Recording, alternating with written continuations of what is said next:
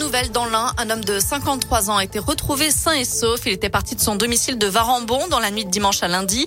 Le quinquagénaire était parti à pied. Un appel à témoins avait été lancé par la gendarmerie. Il a donc été levé.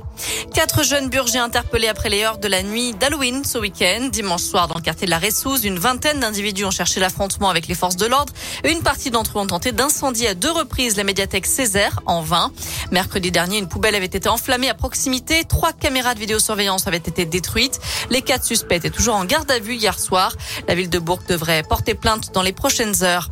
Et puis je vous rappelle que les pneus neige sont désormais obligatoires dans les départements montagneux. Une partie de l'un est concernée depuis hier. Quatre de neige ou détenir des chaînes dans le coffre du véhicule pour éviter d'être bloqué en cas de chute de neige. Pour autant, le gouvernement a annoncé une tolérance d'un an. Pas de sanction pour l'instant. Les salariés de l'EFS appelés à la grève toute cette semaine, ce sont les trois principaux syndicats qui se mobilisent. Les réclament des hausses de salaire prévues dans le cadre du Ségur de la santé pour les hôpitaux et les maisons de retraite, mais pas pour les établissements français du sang. Dans l'actu également, Harry Habitant, mis en examen pour viol. Il a été placé sous contrôle judiciaire. L'acteur et humoriste avait été interpellé dimanche et placé en garde à vue. La veille, une jeune femme avec qui il entretient une relation intime avait porté plainte contre lui. Âgée de 23 ans, elle accuse le comédien de lui avoir imposé des pratiques sexuelles auxquelles elle n'aurait pas consenti, ce que l'acteur euh, conteste aujourd'hui.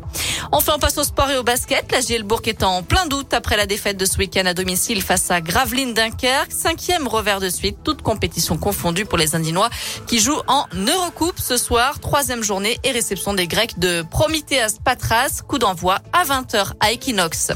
On termine avec un mot de foot. Il y a de la Ligue des Champions à suivre ce soir. Lille se déplace à Séville. Le coup d'envoi sera donné à 21h. Et puis demain, Paris se rendra sur la pelouse de Leipzig. Ce sera sans Lionel Messi blessé. Merci beaucoup Noémie.